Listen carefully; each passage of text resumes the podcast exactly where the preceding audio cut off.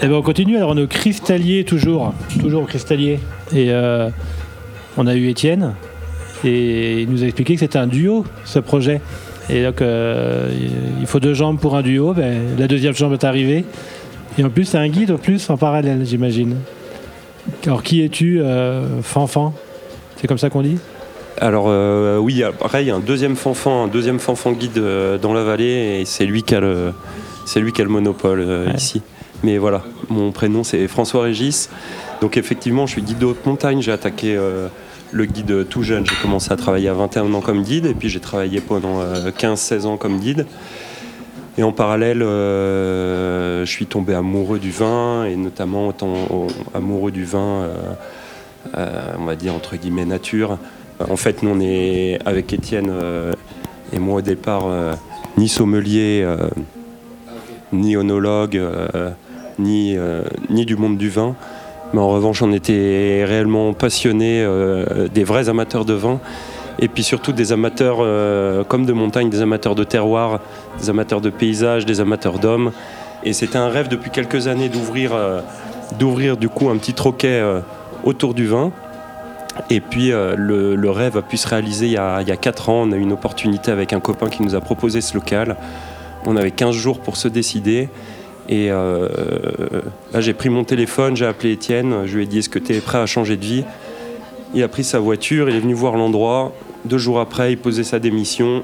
Et puis, on était parti euh, tout l'hiver euh, avec notre 307 euh, ou notre Laguna sillonner la France quand on avait le Avec temps. Entre les, entre les raids à ski, entre euh, son ancien travail de commercial, on roulait toute la nuit, on allait en Alsace, en Bourgogne, dans la Loire. On allait voir les vignerons pour leur raconter un petit peu notre histoire, qui on était. Ils ont été énormément euh, réceptifs à, à notre sensibilité. Ils nous ont ouvert des allocations, ils nous ont ouvert du vin, ils nous ont suivis dans l'aventure. Et voilà comment est né le bistrot des cristalliers. Alors là, je vais faire un, un focus parce que ça fait une journée et demie qu'on est à la montagne et euh, pour la première fois, j'ai quelqu'un qui va peut-être pouvoir me parler de montagne. Parce que tout le monde parle de vin et de bouffe, de gastronomie, c'est hyper intéressant. Mais un guide, enfin, euh, ça c'est vraiment chouette. Euh, Là, on vient de récupérer des sons qu'a dû prendre Andrea Petrini euh, sur Arpa, qui s'est fait en hauteur, avec le petit train qui redescendait. Alors toi qui es guide, on va faire juste un parallèle avec le vin.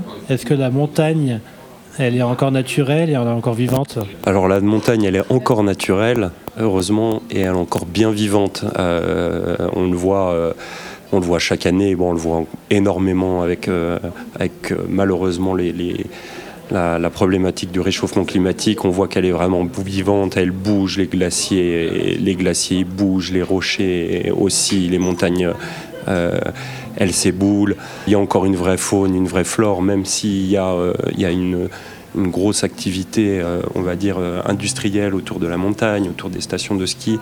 Il y a encore euh, une multitude d'endroits extrêmement sauvages où on peut passer des étés tout seul. Moi, je travaille comme guide et comme cristallier. C'est vrai que j'entends souvent de la part de, collègues ou de, ou de participants de la montagne le massif du Mont Blanc est surfréquenté. Personnellement, je passe des étés dans le massif du Mont Blanc sans voir un chat de tout l'été. Il y a encore énormément d'endroits euh, qui sont préservés, qui sont sauvages, qui sont intacts. Et, et ces choses-là, j'espère qu'en tout cas, les, les- les nouvelles générations vont continuer à se battre pour que, pour que ça perdure. Alors comment on devient guide? Qu'est-ce qui motive le fait d'être guide? Et qu'est-ce qu'on veut transmettre quand on est guide? Au départ, il faut que ce soit, je pense, euh, une passion parce que c'est un, c'est un réel sacerdoce. Le cursus, il se fait avec euh, des prérequis avant, avec une liste de courses en montagne à faire dans tous les domaines dans lesquels après on va pouvoir travailler, que sont euh, l'escalade, euh, montagne, l'escalade sportive, la cascade de glace, euh, le ski de randonnée, l'alpinisme classique. Suite à ça, il y a un premier concours. Et à l'issue de ce concours, qui s'étale sur euh, un peu plus d'une semaine, une partie hiver, une partie été, là on intègre une école, qui est encore une école d'État en France, donc il n'y a qu'une seule promo de guide pour toute la France qui sort chaque année. Et la formation se fait à l'École nationale de ski et d'alpinisme qui est à Chamonix.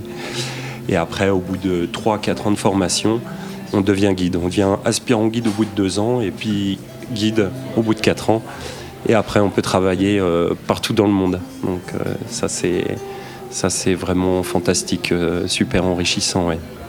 Donc l'idée c'est de transmettre quoi euh, Un paysage Bah, l'idée, transmettre, c'est une de- histoire, transmettre une, une réalité, peut-être une...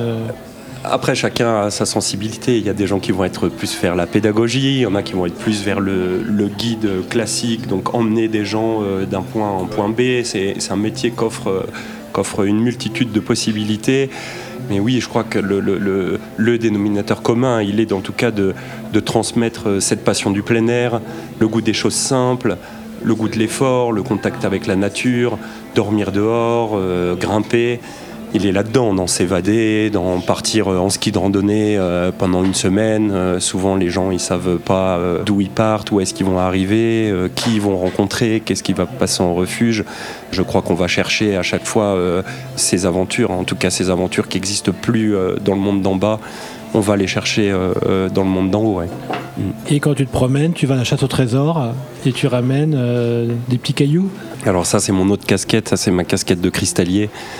Et effectivement, euh, je, suis, tombé dans la recherche des cristaux il y a une petite quinzaine d'années. J'ai eu la chance d'avoir une équipe qui m'a ouvert euh, euh, ses portes, qui se composait de quatre personnes. Et depuis les étés, on, sillonne le massif du Mont Blanc. On reste que dans le massif du Mont Blanc, qui est un massif qui est exceptionnellement riche en cristaux, en minéraux. Et donc on part en équipe une semaine, on va poser un bivouac sur une montagne. Et là, effectivement, c'est la chasse au trésor, c'est le retour en enfance on cherche ces cristaux qu'on redescend ensuite euh, à dos d'homme. Pour quelqu'un qui connaît rien et qui a le vertige, mhm. euh, la montagne, c'est pas mon élément, mais concrètement, c'est quoi C'est vraiment des cristaux de surface ou tu cherches tu... Alors nous, on est une équipe qui allons plus euh, en paroi, mais on trouve des cristaux, notamment dans les bassins glaciaires, au pied des glaciers, autour des glaciers. Donc il y a des endroits qui sont relativement, on va dire, accessibles, où on peut trouver des cristaux. Alors ces endroits, ils ont été beaucoup faits. Donc euh, ils sont de plus en plus pauvres. Mais euh, voilà, oui, nous, ce qu'on aime, c'est vraiment euh, aller grimper, aller se perdre en parois. Mais ça fonctionne même pour les novices. la montagne, la montagne, c'est pas seulement et uniquement la verticalité. La montagne, c'est à tous les étages. Hein. La montagne, ça peut être les vignerons qui sont en Savoie, c'est les alpages, mais ça va aussi être la face nord des Grandes Jorasses. La montagne, c'est vraiment euh, c'est un milieu naturel, euh, c'est un état d'esprit, c'est une manière de vivre. Moi, je considère euh, le berger qui est dans les alpages d'Ayer comme l'himalayiste. les deux sont des montagnards. Donc on peut avoir le vertige et être montagnard. Ben, merci de nous avoir emmenés merci beaucoup dans ton monde et puis dans votre monde de cristallier et bistrotier quand même, parce qu'on est quand même là pour trinquer aussi. Mm, mm. On boit, on boit du génépi hein, ou du vin quand on est tout en haut On fait quoi? On boit tout le temps du génépi et du vin. Ouais. C'est de cette série, c'est pas en option dans le sac à dos. Ouais. Merci à vous. Merci beaucoup. Vous écoutez Radio Vino.